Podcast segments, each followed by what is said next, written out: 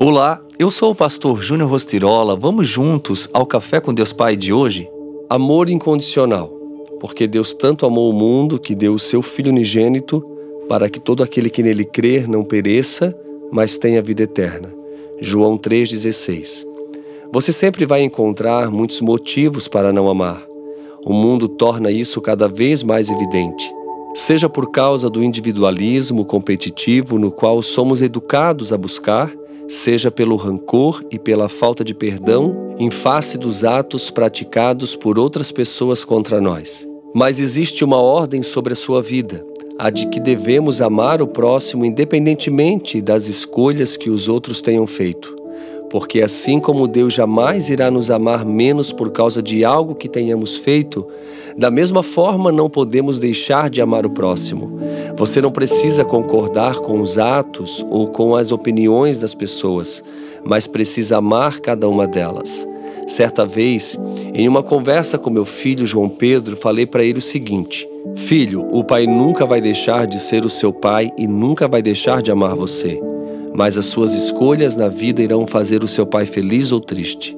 Então cuide para não entristecer o coração do seu pai. Isso também é verdadeiro em nossa relação com Deus Pai. Com isso, entendemos que não podemos nos chamar cristãos e adorarmos a Deus se não amarmos o nosso próximo. Não agirmos com misericórdia, não estendermos a mão ou não demonstrarmos empatia. Sem isso, não adianta em nada nos dizermos cristãos pertencermos à família chamada Igreja se de fato não vivermos o Evangelho de Cristo.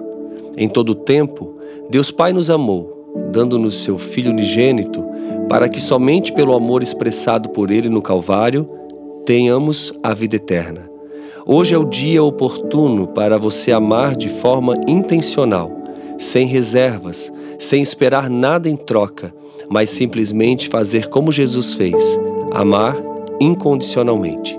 E a frase do dia diz: assim como o perdão, o amor é uma decisão. Decida amar em todo o tempo.